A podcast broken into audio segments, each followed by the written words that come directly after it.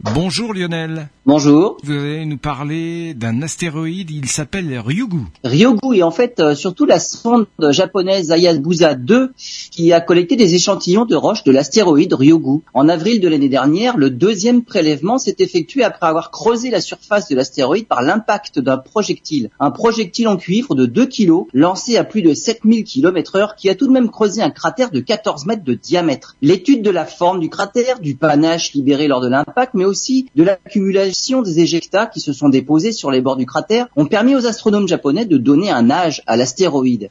Sous la surface, la roche est peu solide, comme une sorte de sable à gros grains. Il semblerait que la surface de l'astéroïde ne soit âgée que de 9 millions d'années. En tout cas, la surface si ce n'est l'astéroïde tout entier. Les études précédentes amenaient à un âge compris entre 6 millions et 160 millions d'années. Les dernières mesures montrent qu'on son âge est donc situé dans la partie basse de cette fourchette, mais il se peut aussi que ce ne soit que la surface qui soit relativement jeune. À la suite d'un événement, elle aurait pu subir comme une sorte de lifting qui n'aurait rajeuni l'astéroïde que en surface.